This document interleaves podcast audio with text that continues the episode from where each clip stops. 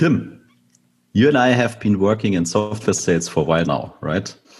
So partners have often been a part of, of the picture and from our perspective, mostly to implement the projects or maybe to bring the initial lead to us. Yeah, that's that's absolutely right. And um, the thing is, obviously, both of us we work in pre-sales, and for us, the exposure to partner management is limited. I would say so. It's a good reason to take a deeper look into the topic.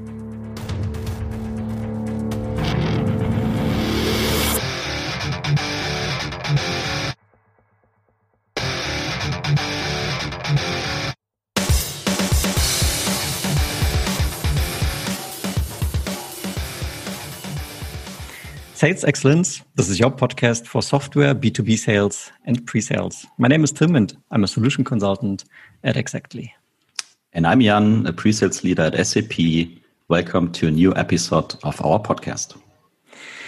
Yeah, so as we said in the beginning, of course, Jan and myself work in pre sales. So, how dare we talk about partner management? And in fact, we don't. Hence, we have invited a guest. And our guest today, he brings over 20 years of experience in sales and partner management, predominantly in US blue chip companies such as yeah, Salesforce, for example, for seven years. And now most recently, he joined UiPath. Mark Schuster, welcome to the show.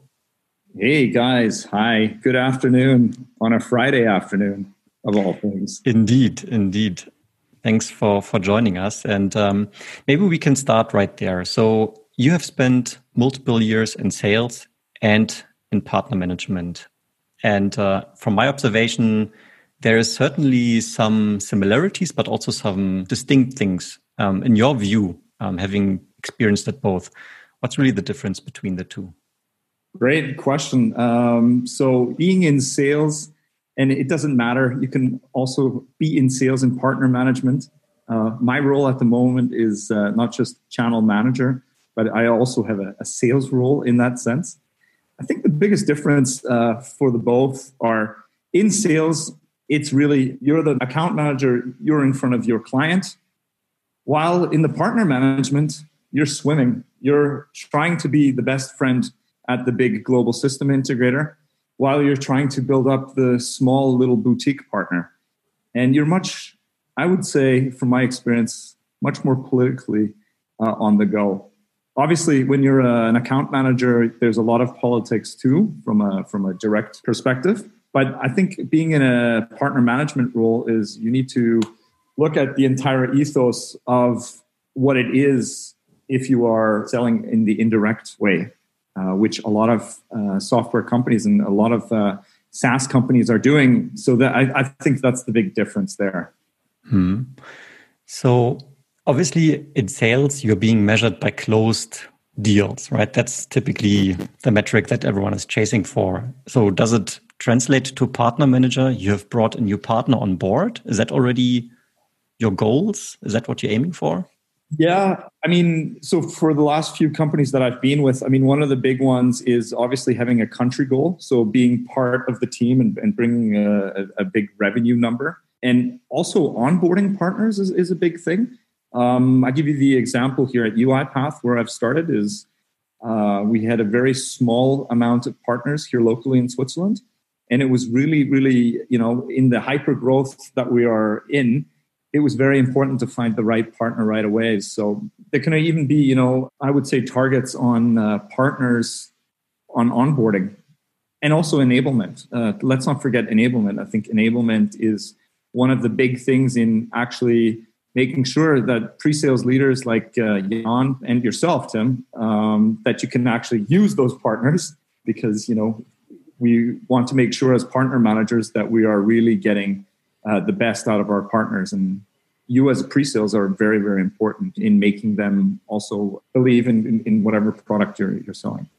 Yeah, it's an interesting point. Um, I think onboarding is definitely a topic we should also dig deeper into, and especially also the role of pre-sales within that enablement, because right. I think Jan and myself, we have very distinct experiences in, in that regard. Before we go there, Um, I'm sorry, Jan, I'm aware I interrupted you, but just a quick, quick one in between.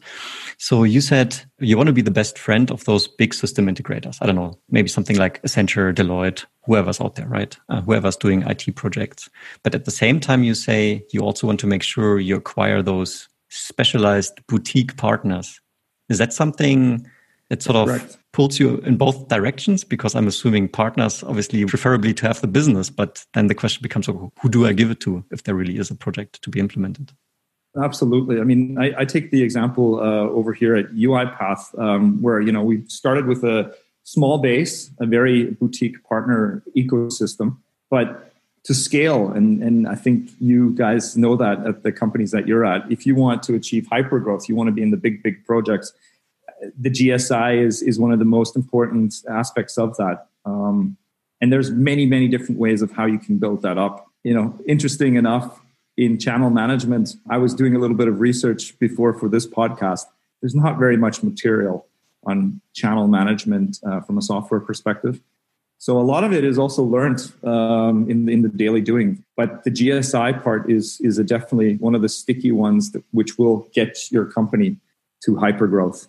GSI refers to those big global software system integrators. Exactly. The global system integrators, like you said, the Accentures, the Deloittes, um, the Capgeminis.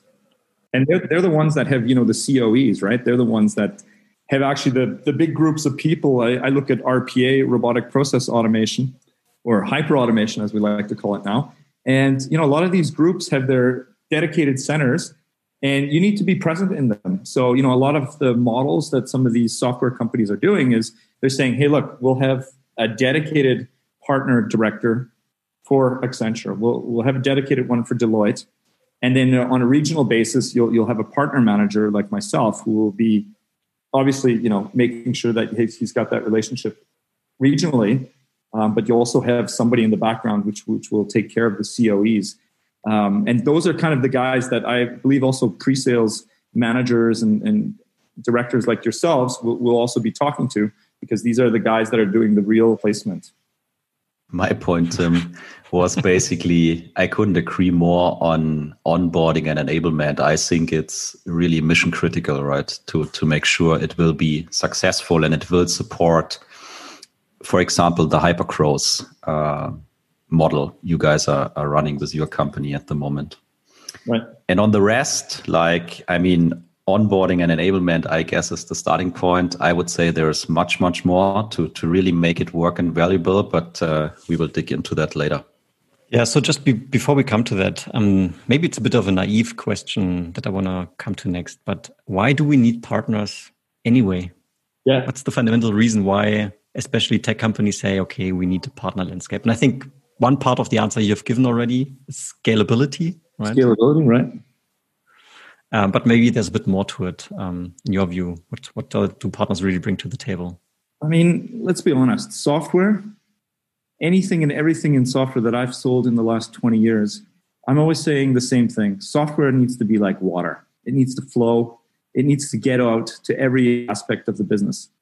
And the only ones that are really knowing which these businesses are doing are actually the partners, the people that are putting in the big blade servers. When I remember when I was at Dell, or putting in the storage systems when I was at NetApp, uh, or even at Salesforce, um, we relied very heavily on those partners that are on a day-to-day basis in those accounts. And the real mission for a software company is to obviously sell its licenses at the end of the day. And of course, we have models like the uh, customer success manager, you know, who's doing the the after sales, which is also supposed to be kind of the beacon to know, hey, what the problems or what the challenges are.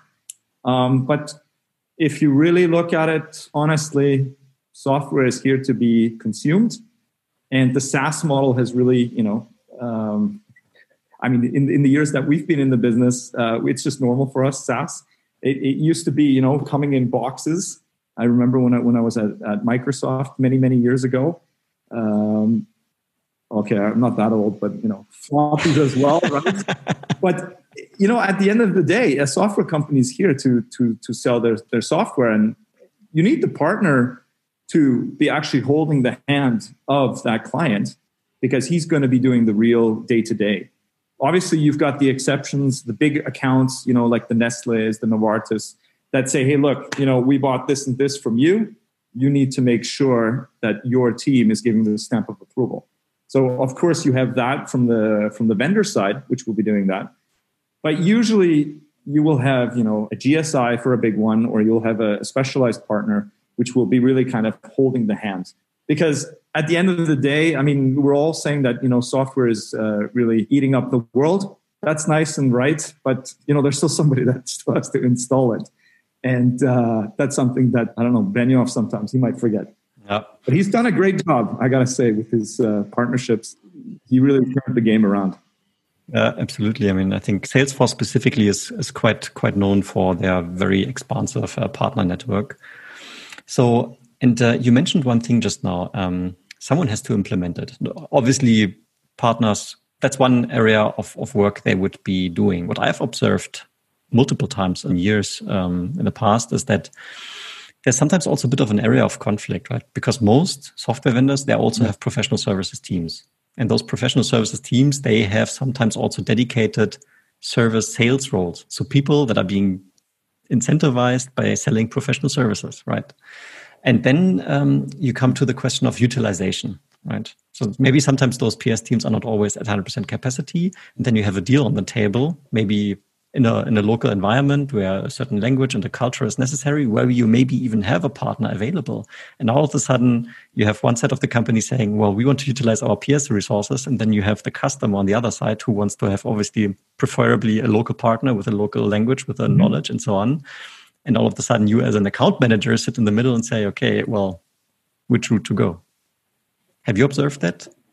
Yeah, definitely. I mean, um, I can say that with some of the last few companies that I've been with is, you know, a lot of the revenues, if you look at, um, you know, their um, their numbers on the stock exchange, a lot of these companies they're not allowed to do more than ten to fifteen percent of their overall revenues in services. So we have, you know, certain companies out there, software companies that are saying, look, you know, it can only be for the top, top, top clients that we have and I completely agree with you. There are certain software companies out there that, that will give these service leader roles that will give them a number.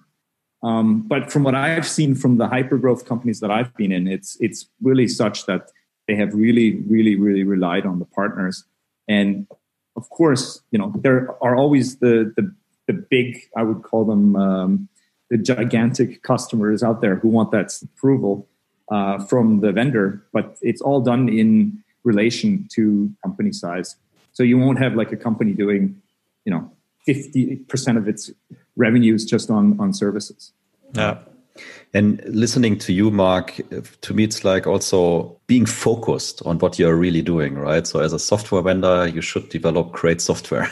Absolutely. and as you said, sell it. And uh, especially in these hyper growth environments, from my experience, you could never scale if your goal would be, okay, we also do all the implementation and, and all the services, right? You, you couldn't hire enough people and you couldn't hire them fast enough. and I think it's also great to have that partner network, not only to implement your product. I think if you give them the trust and if you really give that push to the partner network, they will also really help you to extend your product and develop your product further because they will making all the, these experience. Right. they can circle back and you can make it part of your product or you give them kind of another opportunity to earn money because they're starting developing add-ons to your platform something like that right? Absolutely. I think that's a great point especially with the marketplaces. I look at uipath. I look at the marketplace that they have out there uh, connections into you know the ServiceNow salesforce sap areas of this world um, they're doing it for free. There's other ones like Salesforce uh, where they have a, a, mix of free and paid, but it's it's a great way of also extending that ecosystem. And um, you touched upon a good point around the the commission, especially also with SaaS companies uh, for partners. You know, usually they're just getting the first year of a multi-year deal, for instance, in in a, in a commission. Um, that's also something to think about. Um, I, I, remember we had some discussions some some years back when, for instance, Microsoft in their partner program would be pushing more for their sales to do on premise. And you know the partner would be getting 30% of the overall deal while you were pushing uh, a software as a service product where the partner was only getting 10% of the so-called annual contract value of the first year.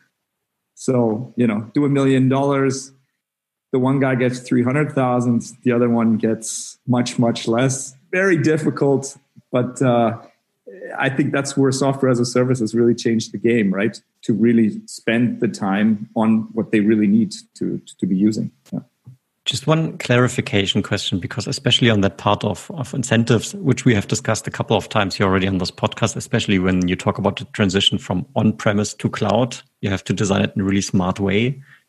Otherwise, you will create conflict of interests.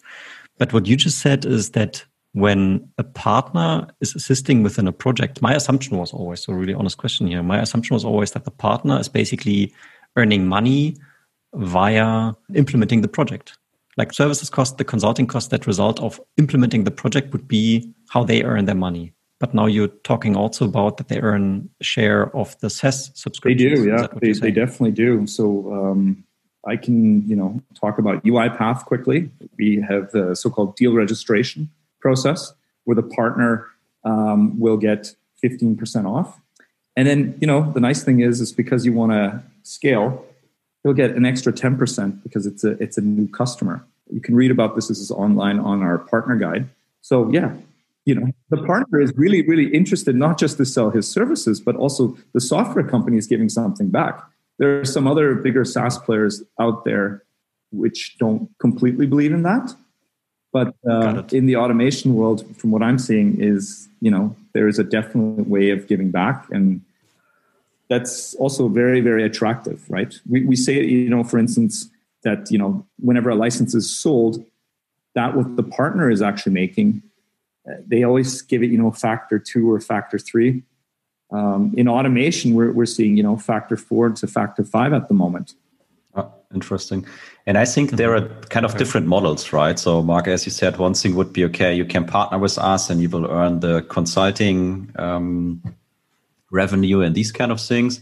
What right. you're referring to also is like like a reseller model or kind of referral fee if you bring that customer and we close the deal. So, and as you said, I mean, from my experience, also there are kind of different different models. Um, my feeling is you guys at UiPath, you really push it o- over the top, right? In that respect. Thank you. I, I, think also to add to that, there's also very different models. Uh, we've seen even models with so-called sales agents so actually having you know influential, would they're not partners, but influential people within a, an industry, um, which will bring in leads. And mm-hmm. let's say this is a little better than just doing you know the the cold calling that we were used to when we started our career in like sales. B B two B influencers, so to say, yeah. But they don't hang out on Instagram; they hang out on LinkedIn, probably. yeah, exactly, exactly. But they they are an amazing asset to our, our digital uh, lead qualification. And this is also another way of, of you know these SaaS companies getting in and, and, and making sure that they're getting the right yeah the, the right influencers. Mm. So one other thing was was burning on my mind in regards to general partner setup and maybe strategy. And I know that Salesforce is doing specifically, maybe also UiPath, and, and happy to to hear of an example. But there seems to be certain categories, right? Never mind the fact that you have different types of partners. Maybe some are sourcing leads, some are doing implementation, some are doing the consultancy work. There's also like a categorization in terms of okay, you're a silver partner, platinum partner, diamond, whatever. Right. What's the point of these type of levels? What what does it really mean? I mean, it's i guess a little bit to show the love for the partners. What i mean by that is let's take a, a small boutique partner which only has two three people. Um, he will usually have this so-called silver status. His uh, prerequisites so the um, certifications what he needs to do will be obviously much much lower than somebody that is in a gold or a platinum. I've seen at the saas companies i've seen everything from hey you need to pay us I don't know, let's say something like $10,000 a year to be part of our program, to uh, a program like a UiPath where I'm at right now, where, where they're saying, hey, it's free of charge to get into the program. Um, but I think the point of the whole exercise, why that silver, gold, and platinum is such to see what the real investment is of those partners. And um, obviously you'll have the GSIs, which will have the, the bigger part, but there's also that that investment grade and, and that time of material that that they're really um, spending. Okay.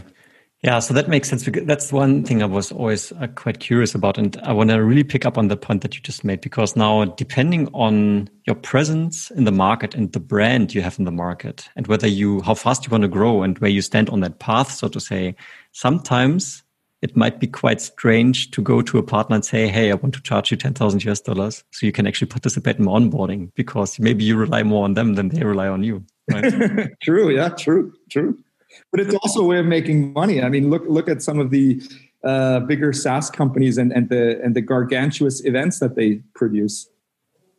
That's a money making machine right there. Yeah, it's almost a business model on its own. Um, and and that being said, I think it's a really fine line to walk because I mean, again, if I come back to to a company such as Salesforce, yes, they are known in the market. They have huge leverage, and probably there's many companies out there, small boutique consultancies that are that would be extremely happy to be part of their partner uh, network. And then you have maybe smaller companies um, maybe below 100, uh, maybe below 1,000 employees or something uh, that are still very much on a growth path. And then there's something in between. And I've sort of seen smaller companies that are still have that way of thinking. No, we want our partners to pay for for the training. Um, and in my view, oftentimes that was too early or not not the right moment to charge for it. Yeah, that, that's definitely one of the things. I mean, one of the things that we're doing locally here at UiPath is our CEO also believes in the democratization of uh, robotic process automation, of hyper automation. Yes. And basically, you know, you go into UiPath Academy, you do the courses for free. Uh, everybody's happy. There, there's one um, course which is payable uh, with Pearson, but it's just making sure that, like SaaS, you know, it's something that needs to be uh, used, and you need to get that knowledge out there as, as fast as possible. So these platforms to actually educate partners and make it as free and as easy as possible that that that should be the goal of all these SaaS companies uh, for their growth. And I think it's also kind of maybe it should be part of the strategy, right? So, I mean, if I listen to you, Mark, I hear so there's a clear strategy and partners and they are a fundamental part of your business model and, and all that stuff. And as Tim said, if kind of maybe smaller companies or grow up companies, maybe playing in a niche, saying, okay, you can partner with us, but give us money first. I don't feel that sounds like that they have a plan, right? Um, because if I listen to you, you guys see it as an investment, very valid investment into your own future, um, and you go in that direction. If I would be maybe a well-known partner in the market and I have all these resources, as Tim said, the vendor would need me much more than I would need the vendor, right? Uh, and if then someone is telling me, yeah, hey, I'm the partner manager here, so give us uh, 10,000 bucks and then we can talk. Not sure if that would work, right? Sure. All right. So now, since we are talking about this onboarding bit, and we sort of briefly touched upon it a bit earlier, now let's let's go in, right? So you said earlier, pre-sales can play a role in that onboarding, and maybe I can biographically uh, also uh, tell a small anecdote of I've seen it in the past uh, where where I was in a pre-sales position and then of course at the employer uh, there was a partner network and then all of a sudden it's like okay Tim there's a new partner. Why don't you give them like a two hour presentation or maybe like a full day workshop right. even right? And where I'm like okay my role is pre-sales. I need to close right. deals. So why are you even involving me in this? Um, why is this happening Mark yeah, I think I mean a lot of organizations uh, when they start, you know, this uh, indirect route, so going through the partner, they don't realize that actually they need somebody like a pre-sales person to be actually just dedicated for partnerships. And um, yeah, I, I have some great examples of some of the companies that I've been with where this has not been the case. Uh, it's great to have a partner manager running around um, but at the end of the day, like you're saying, Tim, um, you want to have a focus. And one of the big things that we're doing at, at UiPath, for instance, is we do have a dedicated session with our new partners, but this is also coming from them, making them be very, very focused on, on what they want to learn. And there is always somebody that they can reach out to. So, you know, it doesn't matter if uh, at UiPath, for instance, we have a forum. So, an online forum where, where partners can go on, um, but you need also a person physically to also do these trainings. Uh, give you an example. One of our biggest GSIs, we're going um, to their kickoff uh, next week here in Zurich. And you won't believe it, right? You've got to know your audience. So this is all technical people, and they want to have not just a partner manager. I mean, I'm obviously also a technology fan and everything, but they also want somebody who's doing the doing, who's helping them with some of the cases. So you you definitely need to plan the uh, pre-sales. We, we, call them technical partner managers uh, into the mix. Yeah, and it comes back to the original question, right? Um, because we've noted that there's quite a few similarities between sales and partner management, which means the skill set and the type of personality that you have in that type of role is clearly quite distinct to what typically would sit in a pre-sales type of capacity. Yeah, so right. Uh, you can't expect the partner manager to be so technically deep in as your average uh, pre-sales person. Yeah, so um, so that technical uh, partner pre-sales role that you just mentioned? I mean, that's new to me. I've never heard that before, but I can certainly see the need why, especially the bigger the organization gets, the more useful such a role would become. Right. All right. So maybe we can talk a little bit now about yeah, we've labeled it expectation management, right? And I think right. to some extent we've already touched on it because I think fundamentally, as part of the enablement um, of partners, there's sort of like a chicken and egg problem, right? Businesses want to grow, but they also see that educating partners, especially if it's a longer thing. And for example, at Exactly, I know our partner initial track is like four weeks. It's quite a mm-hmm. substantial investment from our side, but also from the partner side. But you don't want to do it um, if there is no promise of business at the end, of course, right? Otherwise, you're just spinning your wheels. How can companies identify partners that have a promising future, so to say? Is there like a recipe that you maybe use? Yeah, I mean, I think one of the big things that I did look at who those technology partners are. So where does the the real doing? I looked at the Microsofts of this world that have a tight partnership. Uh, UiPath is you know done on .NET, um, and then I started identifying who were some of the partners within their ecosystem that could help us the best that's something that I've done locally. Um, that would be something that I would definitely suggest to anybody that is, um, you know, thinking about how to identify those bigger partners. So we have the technology partners, and second, what I would totally say to you is make sure that at the top of the triangle of, of the partners that you're looking at, make sure that you are talking to the strategy consultants. So make sure that you're talking to the Bostons, the McKinseys, the Roland Bergers, these are the people that are shaping the strategy at the top of the pyramid. And these are also the people that also know of some of the partners which are within some of these bigger customers. Um, so definitely make sure that you're talking to the strategy people uh, when you are looking at a focused view on getting new partners into your ecosystem. Nice. So now I have one more question to you, and we didn't really discuss this beforehand, but I, I have to challenge you a little bit. You've mentioned UiPath a, a couple of times, and of course, you see this acronym RPA, Robotic Process Automation. It's a bit off topic now, but I'm really keen. What's the elevator pitch for robotic process automation? So we, we have this term called reboot work. And basically, I mean, Tim and Jan, you guys know it all too well, right? You love to go to work. Uh, you don't like to do the admin, the small things, the approvals and such and what RPA at, at the base has done is kind of bring out this mundane, boring administration that you're doing and kind of automating those processes so that Jan and Tim, that you guys can actually do what you like doing best. And that is, you know, being at the forefront of pre-sales and, and helping uh, your customers and, and living those values.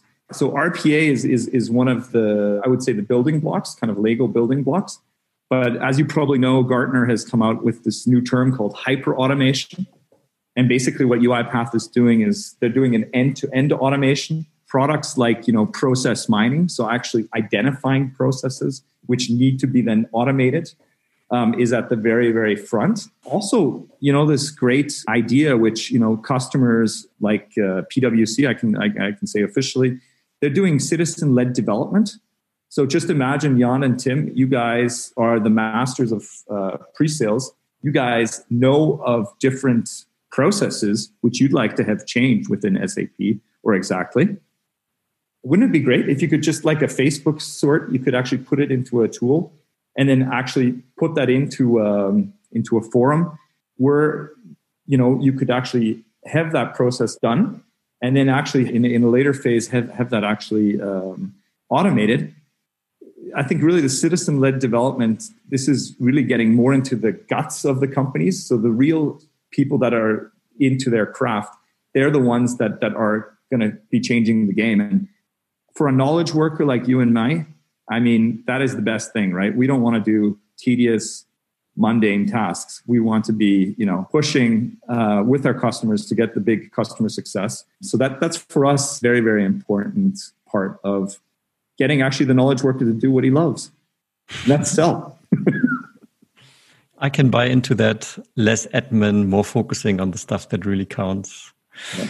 So with that said, um, I would hand over to Jan. I don't know if you have any further questions to Mark or if you want to bring us to the real time conclusion of today. No, I mean, first of all, I think it's great that we have a partner manager today with us who really knows what his company is doing. so that's that's great. And second of all, I, I think we missed one part. And, and let me try to explain. So we talked about onboarding and enablement and, and all, all these things. Tim mentioned at his company, there's that mm-hmm. four week investment to bring the guys up to speed. But what happens after the initial enablement, right? So let's say enablement is done and you guys know the stuff and you, we, we go with you to, to, to customers. So I think there is a lot more stuff. So things like how to keep the partners up to date, right? Because we are in the SaaS industry, we're doing a lot of a lot of releases, um, these kind of things. Then how can partners really show what your company is doing, right? So do they need their own demo systems? How easily they can get all that stuff? By the way, how expensive it is right. for for the partner. So I mean, I can imagine a lot of hurdles um, related to costs and maybe further investments you need to be done to really be in the position to to pitch, right? And to really help as a partner to sell it to, to the end customer. So let's say after the onboarding and thinking about what else do they need in respect of technology and systems and accounts and whatever. So how do you face that kind of challenge? Right. So very good question. So we started with, you know, the starting of building up that partner, then emerging, really uh, getting to, to run with that partner. So we've enabled him now, the next step is the so called acceleration. So, the acceleration in the channel process is really about putting the numbers on paper, doing the business plans, making sure that uh, the uh, approvals from the management is there to review on a quarterly basis. Um, I give you the example we have cadence with our so called global system integrators every two weeks or we will have a regional partner where, which will say, look, you know, every quarter we want to make sure that we hit uh, these points. If that's pipeline creation, um, if that's certification, uh, there's a few metrics that you can use. I have, um, through some of the people that I've been working with, um, especially a, a, company called Successful Channels, uh, which which I've seen online. They basically they say, you know, plan it out get the right tools in action. So there's also a partner a software out there, but it can also be done very, very easy on an Excel or a PowerPoint. Um, but you definitely need to, in that acceleration modus, you need to make sure that you're also putting also activities in. I think one of them that we missed was MDF, so the marketing monies, which uh, these companies have. Um, that is also a very important part. Um, give you the example of so-called speed datings which can take place, um, which is a great way of the sales to get to know the, the business partners. And then I think it's a process which always continues, very circular. And I think the partner manager is the, I would call him, yeah, he's he's the guy in the orchestra that is really making sure that all the all the pianos and all the violins that they're all tuned right. Um, but that should be his big thing that he should do and not forgetting at the end of the day, not forgetting who his internal customers are, which is sales management and being aligned to them. Because channel management only exists with sales management. Uh, that's something that I've, I've learned many, many times over. Uh, you need to have the, the sales in the lead, but you as the channel also need to craft the strategy around how the business looks in the next 12, 24, 36 months. Understood. And maybe one more technical question, right? So you said hyper growth mode. So the company is growing, the customer base is growing. Um, you guys are earning a lot of money. The partner network is growing. I'm not earning a lot of money. The, the, others are earning a lot of money, not me. All right. So there's room for improvement for you. I, I got that. So the more partners you um, you acquire for your your your company, uh, I would assume the more you need to invest into these partners, right? Time wise, resources, but also kind of infrastructure and technology. If you would like to give your technology um, to to them, so how big is that part, right? Is that do you see that as as an investment, or you say it's it's there anyway because it's SaaS and we we don't really care? So how do you handle that kind of technology infrastructure stuff you need to have available for your partners? Yeah, I think that's a that's a great question. I think you know partner planning and performance management tools they are needed. Let's not forget our partner marketing people. Um, you definitely need to have them part of the mix to show what kind of leads to show um, what kind, you know, what is the real ROI on these events. Never talk to marketing without knowing what the ROI is, from what I've learned. But yeah, you need also the learning management systems which which come there. So there's a bunch of different technologies which are needed. Um, I've worked obviously uh, more on the regional levels, but I can tell you from an HQ level, if those systems are not there after a while, like you're saying, you you have gotten those partners, you need to feed them um, that could be you know a, a, part where there's some discrepancies i think one of the nice things is is you know make sure that you get visualization tools that you know your partner when he's logging into his partner portal that he knows right away where he is that's something uh, which you know a lot of the partners as they grow they might have an investment that, that they haven't done yet so this is something i think which is very very important is to make it as transparent as possible in these systems and obviously for the commissions. That's at the end of the day. That, that's where the partner uh, wants to see what he's getting actually from the vendor. But absolutely, totally with you. We need those tools uh, to make sure that that we can keep accelerating for that growth. Got it. I mean, that's an interesting part to me as well. What I was referring more to is so your technology, right? The stuff UiPath is offering. Uh, and I would assume as as a partner, I should have access to your technology to be able to demo it, um, right, to, to, right, to, to build something on it. So is that kind of it's just there because we are SaaS and here, here's your user or I mean, I, I, can just talk for UiPath at the moment. I, I don't want to talk about the other uh, companies that I've worked for. Um, we have a so-called not for resale license.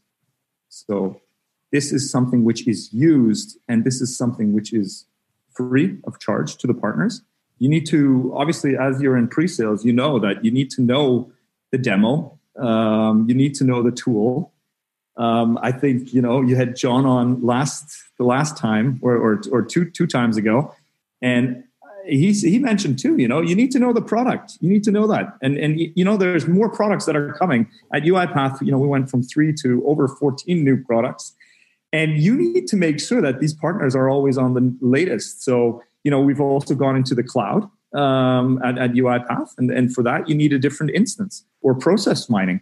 Uh, this is also uh, something which is a little different than just doing regular RPA, a little bit of automation. So you need to make sure that your partner is able and and that's the great thing with with UiPath that I'm seeing is you know we really have that ethos yeah to make RPA to democratize it as much as possible to make sure that everybody can use it. So there's even a you know a, a so-called community edition where people can just download it from the UiPath's website and start playing around and start automating. Make it like water, like I said at the beginning. No. Make it like water. It's got to be everywhere. It's going to be the headline for this episode. Software is like water. Yeah, that's that's a good one. Yeah, that that makes me happy. Thank you so much, Mark. So Tim, I would be now ready to conclude a little bit. Oh, please go ahead. Okay. So with with my words, what I have heard, Mark, from from you and what I gathered from the conversation. First of all, in partner management, you are also selling. which I think is great, right? Uh, but you need to balance between the big players, so the big partners, and uh, the smaller smaller partners. Uh, in that respect, scalability is a really important uh, topic, especially if you in a hyper growth market like like you guys are. And uh, your recommendation is always look at at the whole picture, right? So don't see partner as a silo. You need to see it in in the context of uh, of, of your whole of your whole um, strategy. If it comes to partner management, one uh, very important aspect is is onboarding, right? Because it's a big deal because it's mission critical for for the success um, of of the company. Tim asked, as always, a tricky question: Why do we need partners anyway? Right? And you said, first of all, to scale, right? There, there's no other way to really scale in these hypergrowth and environments. And as you mentioned, software needs to be like water. And uh, the partners really know the whole picture. So they know where the customers are, the processes, all that stuff, but they also know your solution, um, your offering, and they can bring everything um, together. So they are the, the connector, right? Um, and at the end of the day, it's as simple as you definitely need someone who is implementing your your your solution, and also you as a vendor, you would like to focus um, on the growth of your company, but also on your product um, product offering. And I I believe doing that uh, is also creating kind of new opportunities for your partners with a marketplace, for example, right? So give them the authority uh, to extend your existing existing uh, off- offering, and I would assume everyone will benefit: the customer, the partner, and the vendor. So we talked about silver, gold, platinum. What's the point, right? And uh, you said it's pretty much related to investments, but also to exposure. So really to see um, how mature the relationship with that partner is, how much they are um, investing, and yeah, make it transparent, but also give them uh, a level level of uh, of exposure. One very interesting topic to me because uh, Tim, I think, has uh, kind of horrible uh, memories on on that is that you said you should have very specific roles with, within partner management. For example, per people who are more technical orientated, right? Because otherwise, you would always call pre-sales and say, "Could you do this? Could you do that?" And it wouldn't feel like, "Hey, there's a real strategy behind it," right? Which again, I still cry myself to sleep at times. it was so horrible.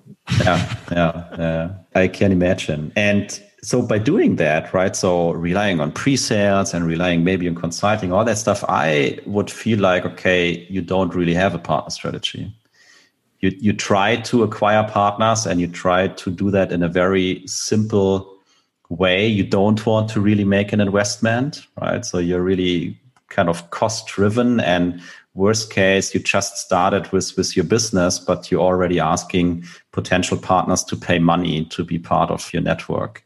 So i really appreciate what what you said. If you would like to establish a partner channel then please do it the right way. And make the investment, right? Because it will pay off at the end of the day. So how to how to get started and how to identify the right partners for you? Your recommendation was do your own research, right? Um, so look in specific countries or just figure out who are the players in in your kind of business area or, or market area, and also make sure that you're talking to the strategy consultant companies, right? Uh, because they already interacting with the people on the customer side you would like to get to, right? So the man- management, the real decision makers. And of course, they also should have some insights into the existing partner landscape or ecosystem and maybe can make a recommendation.